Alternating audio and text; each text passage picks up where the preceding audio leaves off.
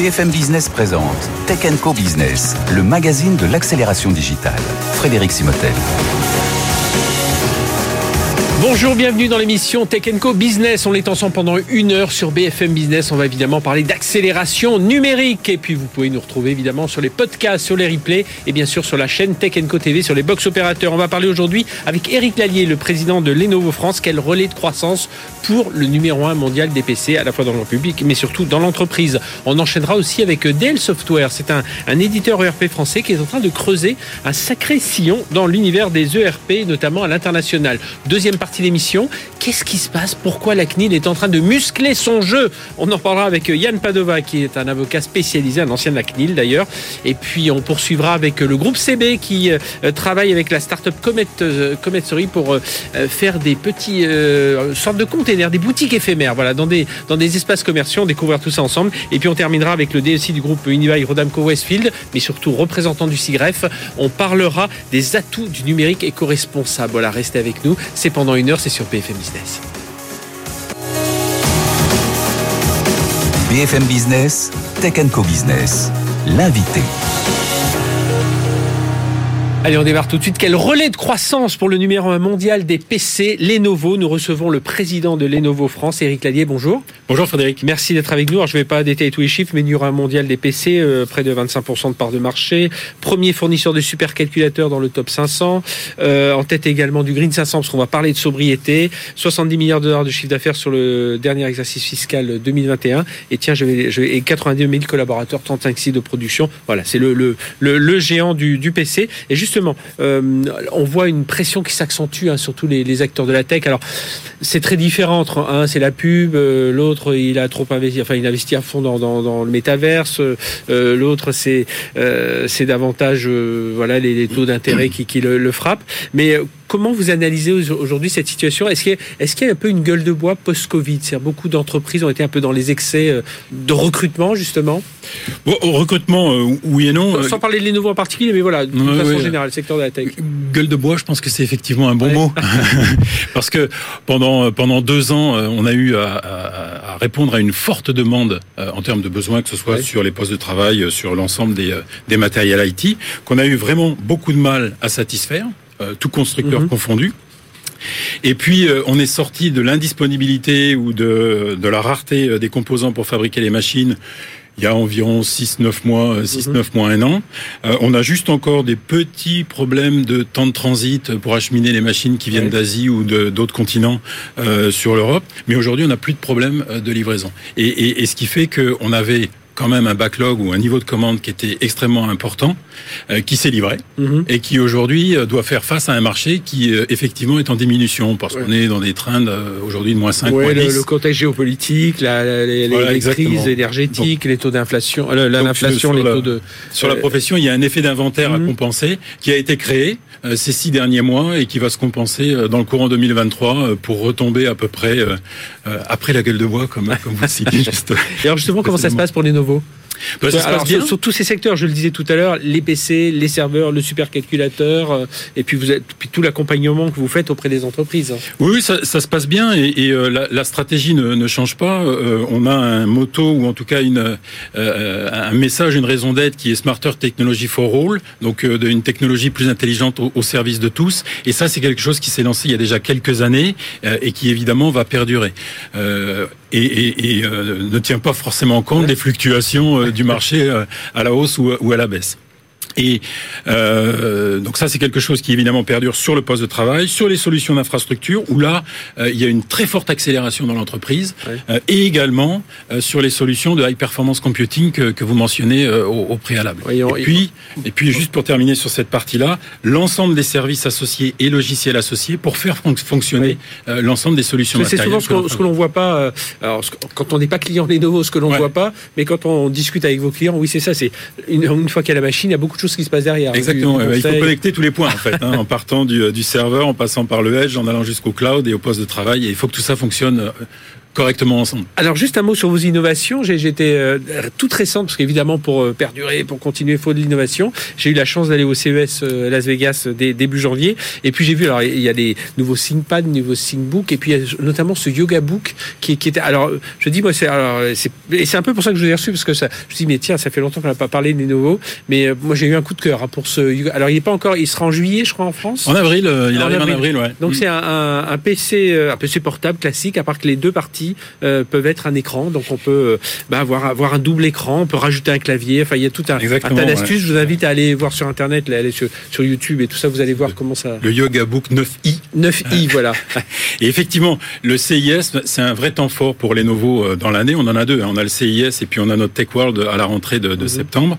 Et cette année, une fois de plus, on a annoncé 50 euh, nouveautés, euh, refreshing de gamme de produits, nouveaux produits, et puis juste en, prenant un petit peu de recul, et, euh, ça fait euh, allez, 30 ans qu'on est dans, dans, la profession, et de se dire au bout de 30 ans sur un poste de travail ou un notebook, le voir ou voir un nouveau produit et faire waouh eh ben, ça existe bah, bah, encore. Bah, bah, oui, c'était c'était le cas. Alors on s'est dit, je, je, regardais euh, de, de, mon époque zéro informatique en 2004, ben, quand euh, c'était ça, hein, c'est PC euh, IBM racheté par par Lenovo. on a vu ensuite la tablette arriver, on s'est dit c'est la fin du PC, la tablette va tout remplacer, le smartphone, voilà plus personne. Et puis bon, on voit que le PC est toujours là, même si parfois les ventes, mais là il y a eu cet effet post-Covid qui, qui a été très fort, et puis là ça ralentit un peu. Mais voilà, il y a encore des innovations, il y a encore cet effet. Exactement. et, et, et, et, le gros effort qui a été fait cette année, ça existe déjà depuis un moment, mais on parle de form factors différents et on a beaucoup de form factors différents sur du notebook et puis pas uniquement, mais pour répondre à des cas d'usage euh, bien précis.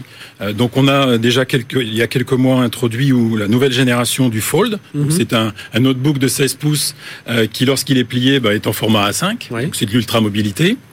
On a un twist, on l'appelle le twist again, avec l'écran, euh, avec l'écran qui tourne et puis qui est un double écran. Avec on, les voit passer. Euh, Pour ceux qui nous voient en télé, on les voit passer là derrière vous. Euh, voilà, exactement. Et puis le, le, le, summum, en tout cas après, ça dépend de son, son, son affect personnel. Mais ce Yoga Book 9i avec les deux écrans qui sont un à la place du mhm. clavier et puis l'autre à la place de, de l'écran classique, avec évidemment un clavier supplémentaire ou déjà inclus dedans, mais qui offre un, un confort visuel extraordinaire. Ah et, et Frédéric, comme comme comme vous. Moi, je l'attends en avril parce que j'ai réservé le ah mien. bah, moi, je l'ai vu, ça a vraiment été un coup de cœur. J'en ai vu un autre d'un autre constructeur où lui, c'était l'effet 3D là qu'il mettait en sans lunettes. Je trouverais pas mal. Mais là, le, enfin le Gabook, en tout cas, beaucoup beaucoup de cœur. Et sur les serveurs aussi. Alors, vous êtes très présent, alors, notamment chez chez les, les, les hyperscalers, mais on voit quand même des, des clouders qui sont en train de ralentir un peu. Euh, Exactement. Euh, c'est leur croissance qui est ralentie. Hein. Ils sont quand même en croissance mmh. euh, plus 18, mmh. plus 20%, mais c'est loin des 30%. Mais pour vous, voilà, comment vous anticipez un peu tout ce marché euh, Alors, Ce qui est intéressant, c'est que sur le marché des serveurs, on ne voit pas un peu de, de coup d'arrêt comme sur la partie poste de travail temporaire. Euh, on voit quand même une croissance soutenue, constante, mmh. qui a existé pendant le Covid et qui continue et qui va perdurer parce que beaucoup d'entreprises se transforment et doivent accélérer sur, sur la partie digitale. Donc sur l'ensemble des serveurs, ben, on a une offre évidemment complète avec euh, euh, une gamme complète de serveur Edge qui est un peu le on va dire la, la nouveauté sur euh, sur le mhm. secteur depuis euh, un an, deux ans, où on a une gamme complète qui répond autant aux besoins locaux qu'aux besoins distants euh, sur le cloud, et puis évidemment l'ensemble des services et, logiciels associés. Et là, comment vous répondez? Parce qu'on voit évidemment la virtualisation qui monte qui monte en gamme. Alors justement, comment vous anticipez un peu bah, Si on dit virtualisation, on achète moins de serveurs, mais comment vous anticipez un peu tous ces effets de marché aujourd'hui chez Lenovo? On a des accords particuliers avec l'ensemble des gens de la virtualisation, du mm VMware sur, l'ensemble euh, des solutions qui existent. En fait, on est partie intégrante des solutions. Euh, et un point euh, qui, sur lequel on communique jamais assez, mais qui est vraiment une accélération également, on parle de sobriété ou en tout cas de récupération d'énergie. on a un système Neptune qui aujourd'hui est un refroidissement par eau des data centers ou des mhm. solutions de serveurs qui existent, qui est assez récent et qui est quelque chose qui commence vraiment à prendre sur le marché. Oui, d'ailleurs, on a vu c'est Cisco qui communiquait, euh, Cisco, Google qui a communiqué il y a quelques semaines sur la consommation en eau de ces data centers. On parle de hmm. milliards de litres euh, rien pour un seul data center. Donc on voit euh, toute l'utilité de cette euh, de, cette techno. D'ailleurs, c'est une techno qui est utilisée même par les, les c'est DreamWorks hein, qui, qui utilisent. On avait vu oui, ouais, on, a vu cette techno, c'était ça. Autre. DreamWorks, pardon, j'avais pas. DreamWorks, pas, DreamWorks, oui, oui, bien sûr. Oui, bien sûr. On un partenariat. J'ai mal prononcé. pardon. c'est pour ça je, je comprends. DreamWorks, oui, oui, évidemment, on a un partenariat et qui utilise cette, cette technologie de, de refroidissement, l'ensemble des stations de travail, des serveurs. Et, absolument. niveau HPC aussi, tout ce qui est supercalculateur, là on voit, bah, ça s'est démocratisé depuis quelques années et là, bah, les, Lenovo est quand même très très présent. Hein, dans bah, on est numéro un. On est numéro un. Et puis un point également important pour nous en tant qu'Européens, c'est que dans l'usine de Hongrie qui, qui existe depuis l'année dernière, beaucoup de solutions de HPC sont fabriquées en Hongrie, pas mhm. uniquement pour l'Europe, pour, pour le monde entier.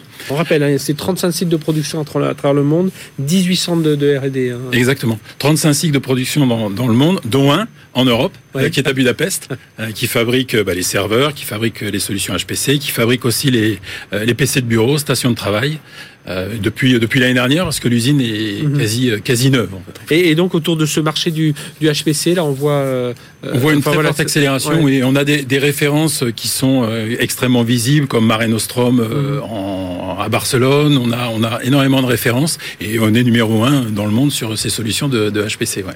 alors on, on l'a on l'a rapidement abordé tout à l'heure avec la, la, partie Neptune et, l'eau, mais vous avez aussi une stratégie net zéro qui est très importante. Alors je le dis pour vous, euh, mais aussi euh, parce qu'il y a une pression forte de vos clients, parce que tout le monde commence à vouloir. Euh, bah, on a le scope 3, hein, où on doit être garant de, de tout ce qu'on achète et de, donc du coup de ses fournisseurs. Donc quand une entreprise achète du matériel serveur, serveur HPC ou, PC Lenovo, bah, ils doivent savoir que derrière ça, ça, Exactement. Donc, donc il y a déjà beaucoup de choses qui ont été faites ces 15 dernières années pour réduire nos, nos, propres émissions, hein, scope 1, scope 2, scope 3. mais un point important qui a été annoncé la semaine dernière, on a travaillé comme pas mal d'entreprises avec le SBTI parce que mhm. c'est toujours très facile d'avoir une intention, ensuite un objectif. Le SBTI, c'est l'indicateur. Hein, voilà, c'est l'organisme international qui... qui, vous mesure, donne des KPI, regarde votre plan, mhm. analyse votre plan et ensuite accompagne la transformation jusqu'à l'obtention mhm. des, résultats.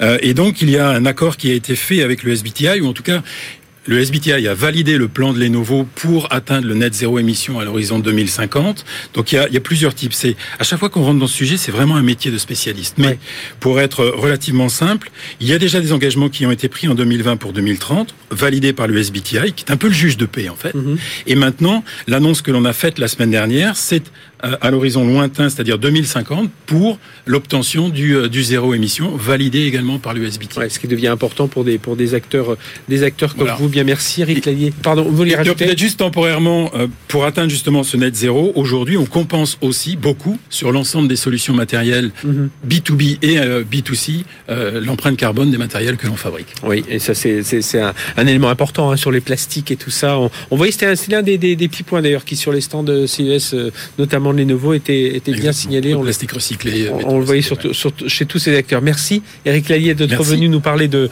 euh, de tout ça.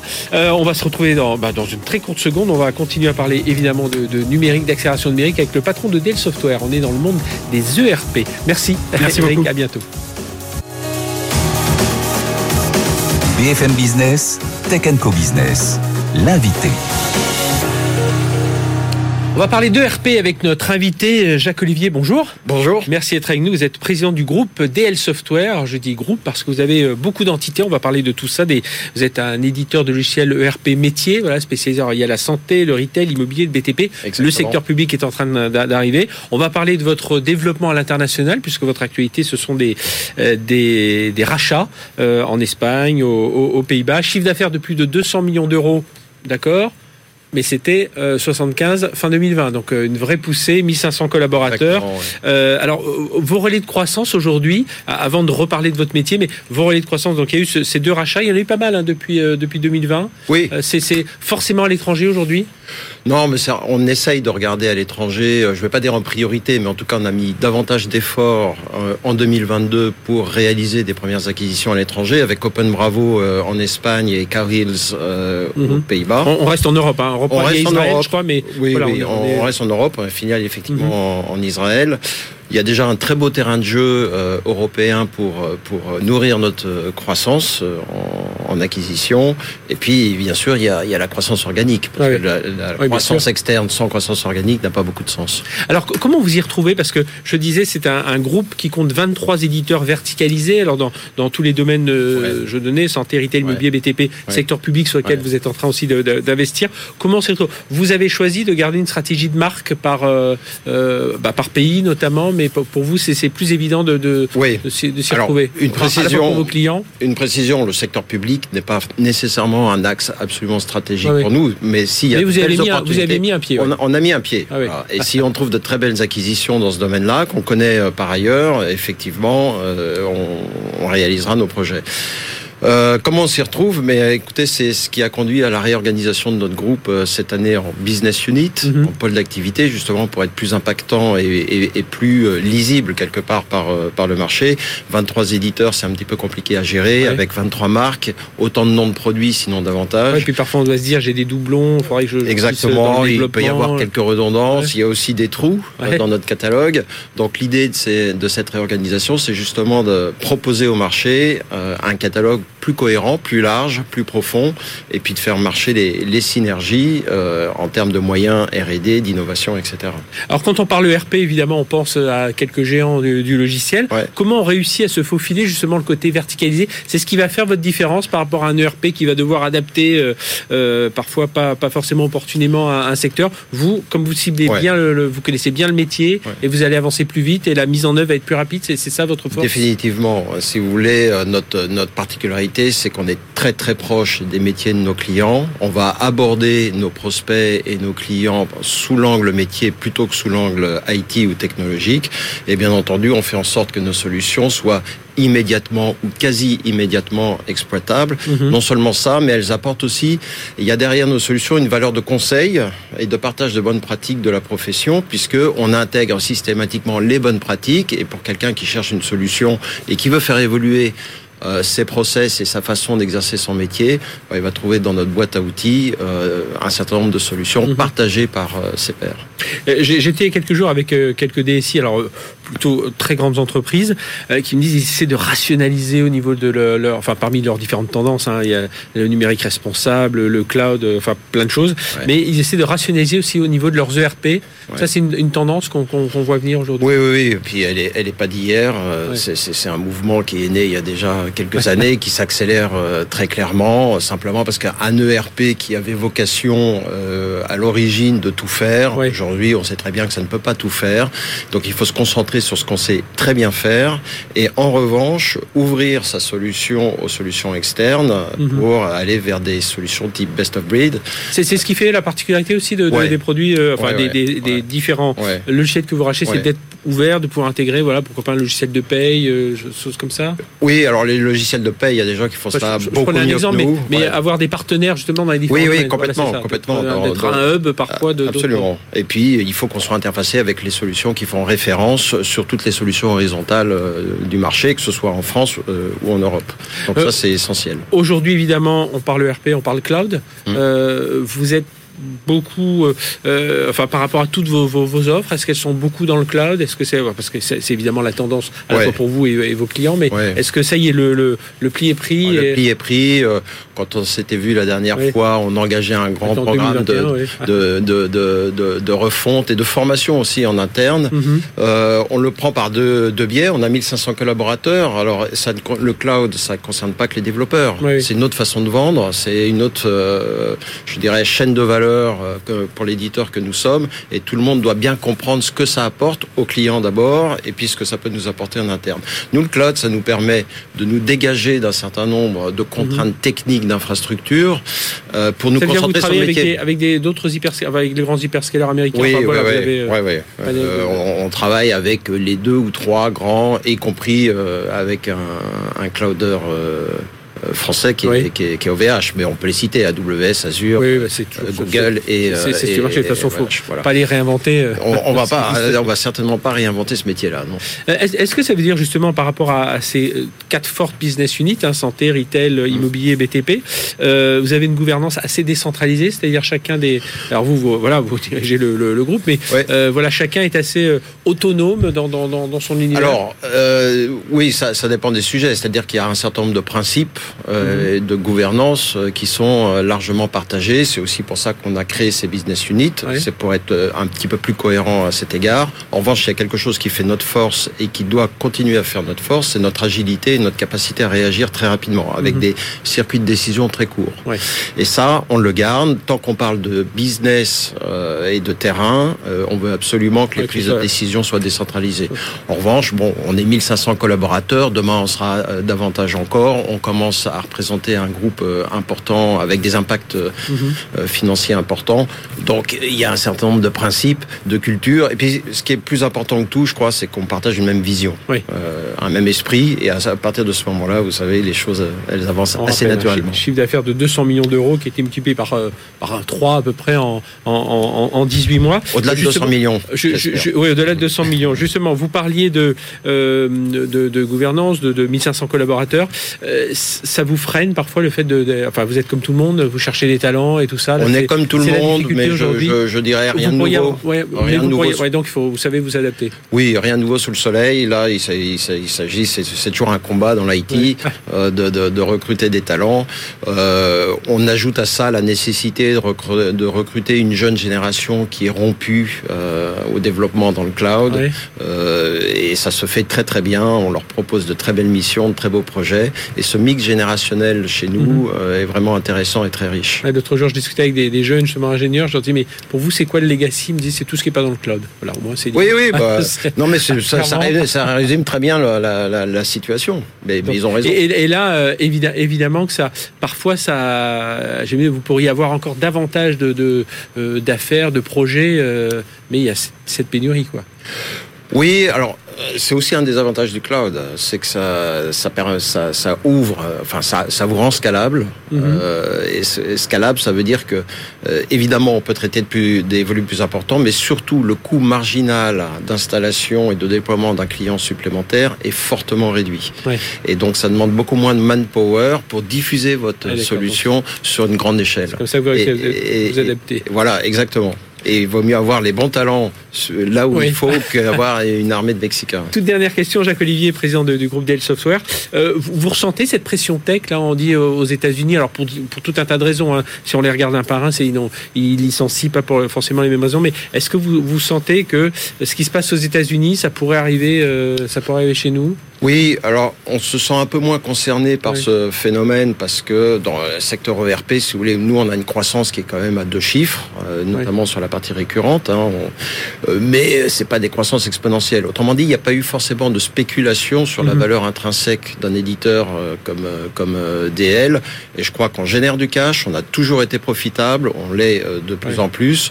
Et ça, ça nous protège contre ces mouvements un peu Ouais, spéculatifs. et Discipline la financière, discipline business, Absolument. et puis, euh, Et puis vision long terme. Et puis vision long terme, et Ouais. puis euh, voilà, il y, a- il y a certains qui sont allés, qui ont pris quelques voies parallèles, les chemins de traverse aussi. Oui, mais ça pour- fait partie du, de la vie et, et du marché et de l'économie. Hein. Eh bien, merci d'être venu nous parler de tout ça, Jacques Olivier, président du groupe DL Software, donc fondé en 2003. J'ai oublié de dire qu'il fêtera ses, ses 20 ans euh, euh, cette année, enfin qui fête ses 20 ans euh, cette année. Merci d'être venu nous voir. On marque une courte pause. On va reparler de la CNIL, euh, de d'e-commerce dans un instant, enfin de commerce dans un instant, commerce physique, commerce électronique, et puis éco-responsabilité avec le SIGREF. C'est tout de suite sur BFM Business. BFM Business, Tech Co Business, l'invité. Allez, on attaque cette deuxième demi-heure euh, BFM Business, euh, Tech Co Business sur BFM Business avec. euh, on va parler de la CNIL. La CNIL est en train de montrer ses muscles, de muscler son jeu, et on va en parler avec Yann Padova. Bonjour. Bonjour Frédéric. Yann, merci, merci d'être avec nous, avocat partenaire chez Baker McKenzie, et puis ancien secrétaire général de la CNIL. Bon, ça fait quelques années, mais enfin, vous connaissez bien les, les, les- cette, cette maison. Alors c'est vrai que on voit euh, depuis plusieurs, euh, ouais, depuis deux trois ans quand même très forte hausse en tendance de la- l'action répressive de la CNIL. En 2018, le montant glo- global des amendes c'était 800, euh, 846 000 euros. Euh, voilà, ça paraît un peu dérisoire quand on connaît le chiffre d'affaires et, qu'on sait que souvent ce sont les grands géants américains qui sont ciblés et dont le chiffre d'affaires se, chiffre en dizaines de milliards. Euh, donc 2018, 846 000 euros. Euh, 2022, 101 millions d'euros. Euh, il y a eu un record en 2021 de 214 millions. Qu'est-ce qui explique, quand je dis la, CNIL muscle son jeu, qu'est- qu'est-ce qui explique cela? Déjà, c'est une tendance européenne, hein, puisqu'il y a aussi le régulateur irlandais qui a atteint des milliards maintenant, hein. etc., et qui l'était pas du tout. Donc l'explication, ça tient en un mot, c'est le fameux RGPD, euh, le règlement général mhm. sur la protection des données, qui a investi les autorités comme la CNIL, mais dans toute l'Europe, de pouvoirs répressifs beaucoup plus importants. La CNIL avait déjà ce pouvoir depuis 2004, mais beaucoup plus limité. Maintenant, elle a jusqu'à 4% du chiffre d'affaires mondial. Et donc, évidemment, les chiffres et les dossiers euh, s'accroissent d'autant. Est-ce que ça veut dire aussi que les, les procédures vont un peu plus vite? Parce que on sait que souvent on voyait parfois des, enfin là encore on voit parfois des, on a, aujourd'hui des, euh, des conclusions de procès qui ont été entamés en 2015. Donc euh, il y a des choses qui se font plus vite aussi, Yann Padova? Devant les autorités administratives comme la CNIL, les procédures sont au maximum de deux ans, ce qui est assez rapide par rapport au temps judiciaire. Hein. Dans, devant le temps judiciaire, on est plutôt sur 5-10 ans. c'est relativement rapide, mais ça prend généralement, euh, oui, entre un an et trois ans. Quoi. Et, pour vous, c'est une tendance qui va se, poursuivre? Alors, on a déjà vu, hein, de, début 2023, on voit qu'il y a pas mal de, de, choses qui sont en train de sortir. Euh, enfin, voilà, on, commence à voir arriver des, quelques chiffres. Mais 2023, on va être sur cette même tendance? Oui, il n'y a pas de raison que ça, s'arrête, puisque finalement, les autorités ont un peu une courbe d'apprentissage sur le RGPD, la CNIL aussi, et euh, toute la matière qui provoque ces, ces actions répressives reste là. Donc, évidemment que ça va continuer, et au niveau européen. Euh, je, regardais, alors ça c'est ma moins bonne connaissance de la, de la CNIL, je, regardais en 2022, 21 sanctions ont été prononcées par la CNIL pour un montant de donc 100 millions d'euros, on le disait. 13 d'entre elles ont été rendues publiques. Il y a des choses qui doivent rester... Euh, ça c'est une, décision, c'est une décision que la, CNIL peut prendre souverainement. Elle peut décider de ne pas rendre publique une, sanction. Mhm. C'est une possibilité. En tant qu'avocat, on le demande souvent, oui. lorsqu'on plaide devant. Et moi je le fais souvent, mais on l'a rarement. Alors, euh, autre, euh, autre chose, qu'est-ce qui déclenche aujourd'hui ces sanctions? Vous l'avez dit, c'est le, RGPD, mais euh, voilà, dans une entreprise, alors on sait que le le RGPD, euh, c'est 2018, hein, c'est ça, c'était mai 2018, donc ça fait quand même un moment. Bon, il y a eu l'épisode Covid qui a, qui a, un peu perturbé tout le monde dans ces, dans ces process, ces organisations. Euh, mais pour vous, c'est quoi les risques aujourd'hui pour les entreprises qui, se, sont confrontées à des, des, visites de la CNIL, des, des demandes d'explications? Les trois déclencheurs, en fait, ils sont assez euh, connus. C'est d'abord les plaintes. Mhm. Est-ce qu'il y a des plaintes qui visent l'entreprise, plaintes de salariés sur la surveillance plainte de clients, par exemple sur la prospection commerciale, mais aussi maintenant, ça c'est nouveau, plainte d'associations spécialisées. Il y a des associations de défense des droits numériques qui se sont constituées depuis cinq ans, mhm. Privacy International, None of Your Business par exemple, qui sont très actives. Donc ça c'est le premier facteur de risque, les plaintes. Le deuxième, ce sont les notifications de failles de sécurité. Vous savez, maintenant, quand il y a une faille de sécurité, on est obligé de la, signaler notifier à 72 heures. Voilà, 72 heures. Donc, et la combinaison d'une plainte et d'une faille vous met à risque du point de vue du régulateur parce qu'il y a mhm. deux déclencheurs euh, qui finalement apparaissent. Et la troisième euh, source de contrôle, c'est les priorités du régulateur. Chaque année, euh, la CNIL publie son programme annuel de contrôle qui joue pour une part réduite. Mhm. Et elle choisit ses thèmes. Cette année, c'est la prospection commerciale, la surveillance des salariés et le mhm. cloud computing, le recours au cloud. Donc voilà, c'est les trois facteurs, mais plaintes et failles, c'est les plus importants. Ça veut dire aussi, si je me mets côté entreprise, entreprise plaignante euh, ou consommateur plaignant ou association, mhm. comme vous venez de le dire, euh, on est un peu. Il y a un côté euh, je vais prendre la partie euh, optimiste, c'est de dire que ça y est, les, tout le monde se, se, se rend compte que les, les données, c'est important, les données personnelles, que ça peut être un, un, enfin, un trésor, euh, euh, une, ressource forte pour, pour l'entreprise et qu'on n'a pas envie voilà, que, que, tout le monde puisse l'utiliser. Donc il y a cette prise de conscience, je cherche Cette prise de conscience, elle se voit dans le nombre des plaintes que la CNIL reçoit. Il y a pré-RGPD, c'était plutôt autour de 6-8 000 par an. Mhm. Maintenant, on est autour de 15 000. Voilà. les plaintes, c'est uniquement les problèmes non réglés. Hein comme toujours. Donc évidemment, euh, on voit bien qu'il y a une prise de conscience et du côté entreprise et du côté euh, personnes concernées. Vous avez l'impression qu'il y a plus d'écoute aussi de la part des... Alors souvent, on entend c'est, les GAFA qui sont souvent dans le viseur, mais pas que. Mais euh, il y a plus d'écoute aussi par rapport de dialogue entre la CNIL et, les sociétés visées par ces amendes? Mais quand vous êtes dans une procédure de sanction, euh, le dialogue est, quand même plus limité. Hein. Moi, j'accompagne beaucoup d'entreprises dans ce cadre-là. Euh, le dialogue, euh, c'est un peu tard, hein. donc faut dialoguer avant. Hein. Mais on peut utiliser le temps qui sépare le contrôle de la sanction. C'est un temps utile. Il faut mhm. être intelligent là. On peut rentrer dans une démarche de proactif, de conformité, utiliser ce temps de deux ans, trois ans pour se mettre en conformité. D'accord. Et comme ça, le jour où on est devant le juge, entre guillemets, Ouais, là, on Le- peut, on le peut montrer sa progrès bonne foi, est réglé. a. ça fait un an qu'il n'y a plus de problème, Mhm. un an et demi, donc du coup la sanction est moindre et surtout vous échappez à un risque important qui est l'astreinte. D'accord. Si vous n'êtes pas en conformité, vous pouvez avoir une astreinte jusqu'à 100 000 euros par jour. Donc ça veut dire que plainte ou con- quand on reçoit une plainte ou contrôle, c'est pas trop tard pour. euh, on peut, on peut. Enfin voilà, faut, faut agir vite. Il faut agir vite, c'est mon Mhm. conseil, c'est ce que je fais dans ma pratique et faut bien documenter et on peut minimiser le risque sans Mhm. totalement y échapper bien sûr. Et alors comment Alors évidemment, vous êtes avocat partenaire chez Baker McKenzie, donc vous accompagnez des entreprises dans, dans ces parties-là. Concrètement, comment les entreprises peuvent se, peuvent se préparer euh, à tout ça? Parce que bon, tout le monde selon la taille de l'entreprise, on n'a pas forcément un responsable RGPD, un service juridique euh, qui connaît qui connaît bien euh, euh, ces toutes ces toutes ces démarches. Donc euh, euh, heureusement, il y a des cabinets comme le vôtre, mais voilà, comment comment on se fait accompagner? D'abord, se préparer, c'est surveiller ces indicateurs de risque. Mhm. Bien surveiller ces plaintes et ces failles de sécurité, voir ce qui se passe, bien être au courant, parce que c'est ça qui déclenche euh, dans le radar de la de l'autorité, c'est ça. Donc, bien surveiller et les régler rapidement. Mhm. Régler avant qu'il y ait plainte ou avant qu'il y ait un problème.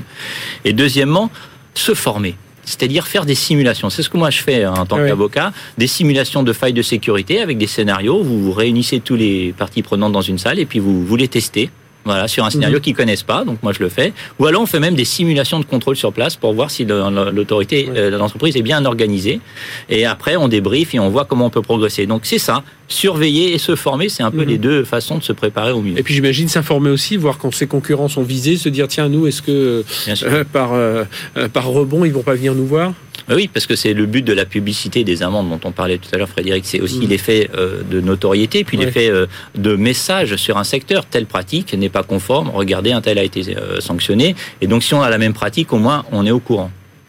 Eh bien, merci Yann Padova d'être venu nous, nous éclairer un peu sur euh, euh, voilà la, la CNIL qui muscle son jeu. Aujourd'hui, vous êtes, je rappelle, avocat partenaire chez Baker McKenzie et vous conseillez des entreprises. Donc, quand il y a une plainte ou un contrôle, voilà, c'est pas perdu, Pas mais il faut, faut agir faut- vite mais et faut, faut agir vite et bien. Merci d'a- d'avoir été avec nous. Allez, on va partir dans le monde du commerce euh, physique, mais aussi du commerce euh, virtuel. Vous allez voir ça avec euh, le groupe CB et une jeune start-up qui s'appelle Comet avec un K.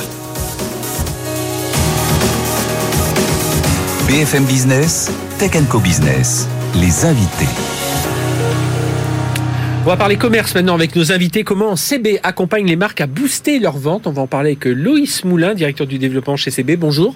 Bonjour Loïs, merci d'être avec nous. Et Plaisir. Bouillane, cofondatrice de Comet Story. Alors Comet, c'est cette capsule qu'on va déposer euh, où on va pouvoir laisser des vêtements. Et expliquez-nous. Ça fait, euh, c'est comme un container mais avec des vitres, Enfin, une, une- une boutique qu'on va poser dans un centre commercial, dans un, dans une rue, dans un, dans un champ même, puisque vous avez eu cette expérience aussi. Exactement. Donc Comet, c'est une capsule de 18 mètres carrés, autonome, sans vendeur et euh, connectée, euh, où le client accède avec son smartphone, fait la découverte de la marque en présence à l'intérieur, en exposition, Mhm. fait le parcours try, taking go, donc essayer les vêtements, euh, les prendre du portant connecté et euh, faire le paiement euh, avec la, la même application mobile. C'est-à-dire ce que l'on voit parfois dans les centres commerciaux, un, un stand euh, du- du- d'une marque euh, euh, qui est juste posé euh, là, vous, vous, vous l'avez industrialisé, vous l'avez connecté surtout, et vous en avez fait un espace voilà fermé avec euh, donc davantage de sécurité. C'est-à-dire que le client, lui, il va être prévenu par des emails, des courriers, du- du marketing. Il s'enregistre, il, euh, il va mettre son, son, enfin prendre rendez-vous, et puis après avec son smartphone, il rentre, euh, il laisse ses vêtements, et puis il achète ou pas après à lui de voir. Exactement, voilà. Donc c'est une capsule qu'on a conçue en indoor à l'intérieur des bâtiments comme un Mhm. centre commercial, gare ou aéroport, et en outdoor euh, sur tous les lieux, donc atypiques, événementiels, où la marque souhaite créer sa présence physique, euh, éphémère, et euh, augmenter sa visibilité. Et en général, ça va plutôt être des marques du web qui, n'ont pas forcément de boutique. Hein. C'est pas une extension d'une boutique. euh, Euh, ça peut être les deux. Ça peut être les deux. une marque qui veut justement créer euh, cette euh, présence physique euh, en, en, en lien avec son, son e-shop, mhm. mais aussi une marque qui veut tester des nouvelles zones de chalandise Ouais, où ils ne si sont ce pas sera intéressant d'avoir son- Voilà. euh, sa, sa boutique. Alors, euh, on, on est euh, donc le client réserve sa comète, on l'a dit. Euh, alors, pour- pourquoi, co- comment CB, euh, Loïs Moulin, comment CB a identifié cette, cette innovation et puis pourquoi vous les accompagnez? Alors, on a compris, hein, on est avec son smartphone, donc à l'intérieur du smartphone. Il y a une carte bancaire, euh, donc voilà, ça peut. On, on facilite un peu tout ça. Le, le but, c'est ça? Alors, Je suis ici avec euh, avec Anya et Thomas Story parce que Thomas Story a, a été lauréat de notre trophée de mhm. l'innovation CB de 2022 dans la thématique euh, nouveau digital, donc en gros le mix entre le commerce physique et le, le commerce électronique, et a gagné le prix de, du coup de cœur du, du, public. Et donc ce qu'on aime bien faire post post trophée, bah, c'est voilà c'est mettre en lumière les startups qui ont qui ont gagné le, ce qui nous a intéressé dans la proposition de valeur euh, de Story, c'est qu'elle illustre la complémentarité entre commerce physique et, et, et, commerce en ligne, hein, qui est un sujet qui est porté par CB, qui est aussi porté par les fédérations du commerce, notamment euh, notamment la, la, la, FEVAD. Pendant le Covid, on a beaucoup parlé de la digitalisation du commerce physique, le click and collect, donc aider les, les, les, commerçants indépendants à se digitaliser, à être présents sur le web. Mais finalement, ce que nous raconte Comet Story, c'est que la question inverse existe aussi, c'est que mhm. des marques présentes sur le web ont envie de se tester euh, dans le commerce oui, Certaines le font, mais voilà, de façon un peu moins Voilà, donc là, c'est un petit corner euh, dans une dans un espace commercial. Et donc là, il y a à la fois un concept, euh, il y a à la fois de la technologie, il y a à la fois du paiement. Hein, c'est aussi pour ça que, qu'on est présent. Nous, on a beaucoup travaillé sur les, les, magasins autonomes dans le secteur de l'alimentaire entre 2021 mhm. et 2022, et notamment sur les parcours euh, clients. Euh, à base de cartes hein, et pas nécessairement à base d'applications. Donc c'est aussi un petit peu la question qu'on voudrait adresser avec euh, avec Ania et ses équipes et un intégrateur dans les prochains dans les prochains mois. Donc très concrètement, Ania, je, je me suis enregistré, je passe mon, mon téléphone ou ma, carte, ma carte bancaire, parce que j'imagine que le, le, développement c'est ça. Je rentre dans, dans la boutique, j'essaie les vêtements. Euh, si ça me plaît, ben voilà, je les achète, je paye, je sors et voilà.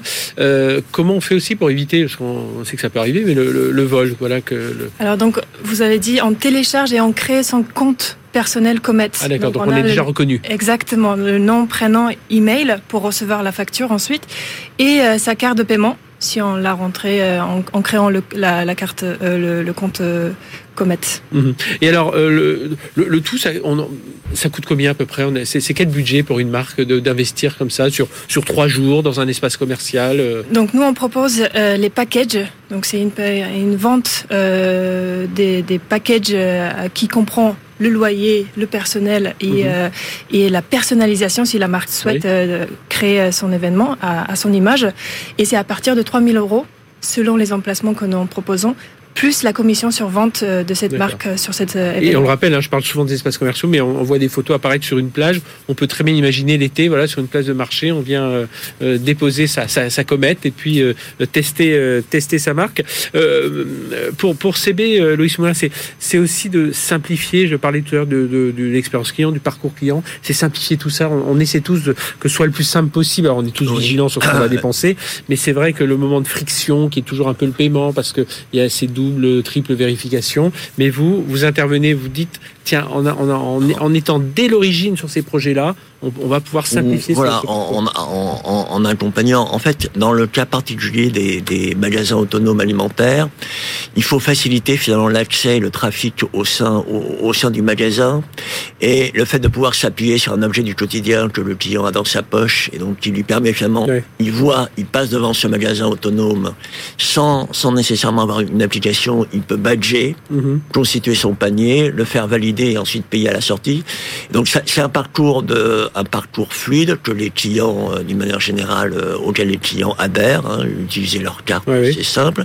Ça facilite finalement euh, l'achat ou la visite spontanée. Hein. Mhm. Voilà, je n'ai je n'ai pas besoin nécessairement de mettre en relais au préalable.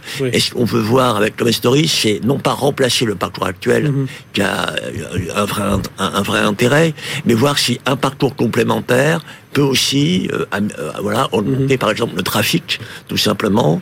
Euh, et on a aussi d'une manière générale une préoccupation de sécuriser un paiement. Voilà. quelle que soit finalement la manière dont il est fait ce paiement il doit être toujours sécurisé pour le bénéfice du commerçant et pour le bénéfice du consommateur. C'est ce que j'allais dire. Pour un commerçant qui va s'adresser à Comet savoir que derrière il y a, quelqu'un un acteur comme CB voilà, il y a une certaine, euh, même si on a saisi son compte et tout ça, on a quand même cette certaine, euh, certaine euh, sécurité. comment, comment ça se passe pour Alors aujourd'hui, vous, vous, avez déjà fait des développements à, à Rennes. Oui. alors c'est les, les, quelques marques. Vous pouvez citer quelques marques déjà avec qui vous avez travaillé? Oui, donc on a travaillé avec Nolijou. Euh, Q et Chemise, Marine Clothing, c'est des marques niçoises, parisiennes, toulousaines mhm. qui sont venues à Rennes pour justement tester soit la zone de chalandise, soit voir si euh, euh, s'ils peuvent vendre euh, un, peu plus. derrière, aujourd'hui, par rapport à, à ce que vous proposez, vous pouvez aussi, j'imagine, vous récupérer tout un tas de données euh, quand même quels vêtements on va on va tester. Ça aussi, j'imagine, c'est une, proposition de valeur aussi pour une marque de savoir tiens, finalement les gens euh, les, chemises euh, ils n'ont pas trop regardé, ils ont surtout regardé les pulls, les sweatshirts ou je ne sais pas enfin si c'est dans le mm. cadre de, vêtements. Donc dans notre comète, on a des portants connectés, des trois portants qui nous permettent justement de savoir quel article a été essayé combien de fois mais jamais acheté mm-hmm. ou quel article quel article été essayé avec un autre article pour matcher justement un look. Oui, c'est un data très intéressant. Euh. Et, aujourd'hui, il y a, enfin, de, chez Comet ou de la marque, il n'y a personne dans, la boutique. Hein. On est vraiment, euh, on est, euh, oui, non, nous, on met en avant justement l'expérience client intimiste pour mhm. qu'il vit un sentiment voilà comme chez soi très très cocooning euh, entre amis. Euh, on peut venir entre deux à trois copines, essayer mmh. et passer son moment. Mais après, il y a quelqu'un qui passe pour remettre tout en ordre avant le prochain client. Oui, donc voilà, oui, il y a toujours bien sûr. Chez soi, on aime bien ces, vêtements un, peu partout. derrière. Voilà, ça, vous fait réfléchir à quel type d'innovation, Loïs Moulin Parce que rappelle, vous êtes directeur de développement CB, donc faut trouver. Alors là, voilà, vous avez trouvé grâce au trophée innovation des, des, des, idées, mais. Alors, d'une manière générale, les magasins autonomes, ça, c'est, c'est vraiment un sujet qui est en cours de développement. Hein. J'ai euh, le, lab by CB, hein, qui était le porteur du, mm trophée d'innovation, était au NRF, et au NRF, c'est voilà, c'est une tendance qui se qui se confirme. Alors très déclinée et déjà testée par beaucoup d'enseignes dans l'alimentaire. Là, on a une autre verticale mhm. qui va tester ce concept. Donc, c'est quelque chose qu'il faut qu'on accompagne euh, pour toujours pouvoir proposer, quelle que soit la verticale, hein, des parcours de paiement satisfaisant et sécurisé. Après, dans le domaine de, de, de, de l'expérientiel, euh, on peut voir, euh, et peut-être d'ailleurs c'est une technologie que testera, euh, que pourront tester les clients dans, dans, dans, dans les kilomètres, c'est tout ce qui est autour de la réalité virtuelle, la réalité mixte, la réalité augmentée, où on peut aussi, on a, on a questionné nos, nos, nos porteurs, ils sont intéressés à pouvoir acheter sous, dans ce type mhm. d'innovation. Et à un moment, et au moment, à partir du moment où ils sont intéressés à pouvoir acheter, il faut aussi qu'on s'organise pour qu'ils puissent payer en toute sécurité. On est vraiment dans cet univers du virtuel et du physique où tout, tout, est mêlé. Voilà, expérientiel, virtuel, physique et complémentarité entre les formats.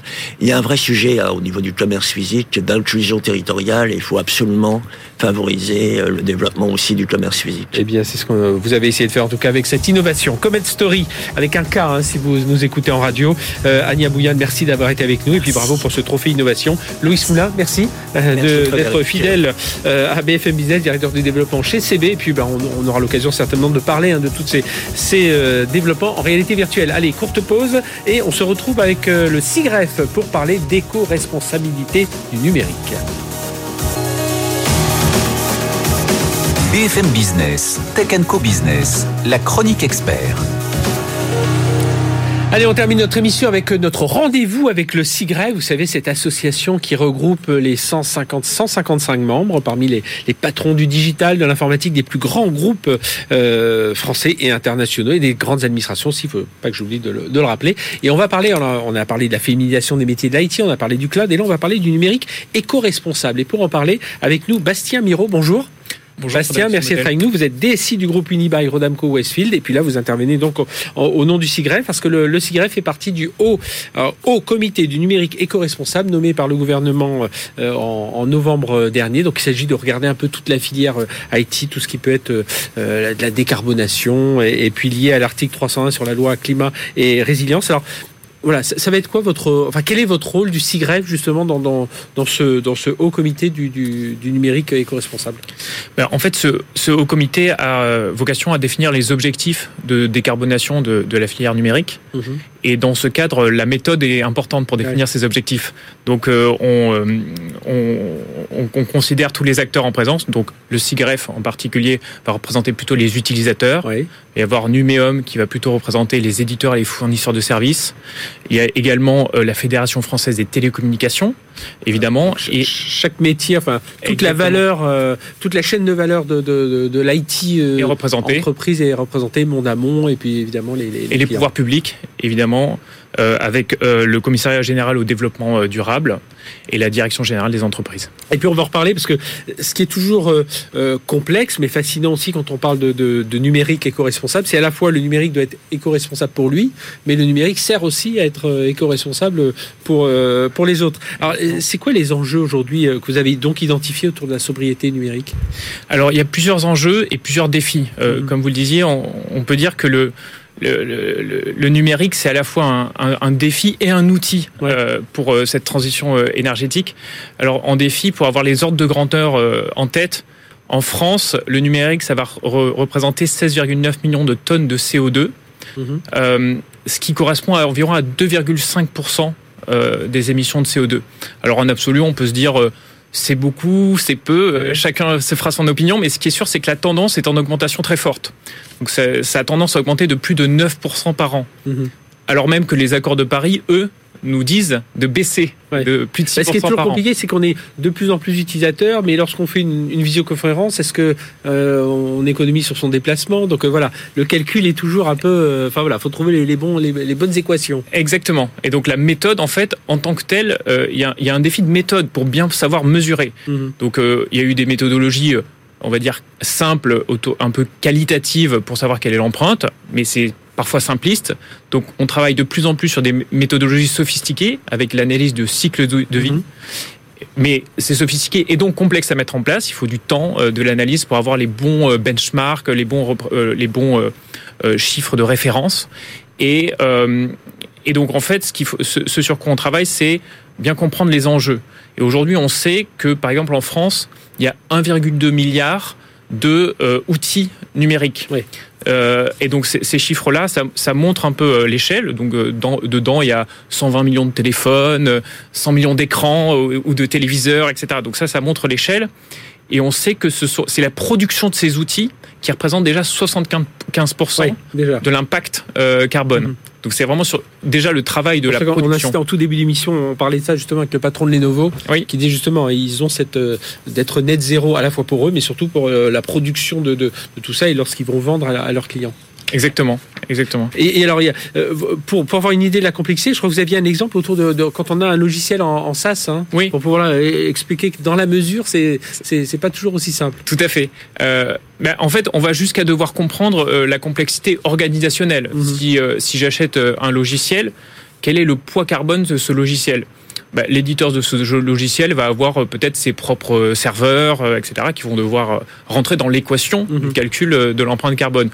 Mais aussi, euh, l'éditeur va avoir ses propres forces commerciales qui vont elles-mêmes avoir euh, une empreinte carbone, qui vont voyager, etc. Donc il faut être capable de comprendre toute l'organisation pour en déduire après euh, une, euh, le calcul de l'empreinte oui. carbone. C'est un, un exemple de, de, complexité. Oui, puis, puis j'aimais bien l'exemple, quand on veut mesurer le poids d'une heure de streaming vidéo, ben oui, c'est 360 Wh sur du réseau mobile, ouais. 31, 31 Wh sur l'ADSL, 17 Wh sur la fibre. C'est pour ça que quand on entend ça, on dit, attendez, sur quel réseau euh, pour, pour, pour bien comprendre. Et c'est un outil, je disais, c'est ça qui est enfin fascinant aussi avec le numérique, c'est c'est aussi un outil pour faciliter la, la sobriété numérique parce qu'il va aider, il va aider à faire des économies, il va aider à mieux mesurer. Exactement. Donc c'est la double face du numérique.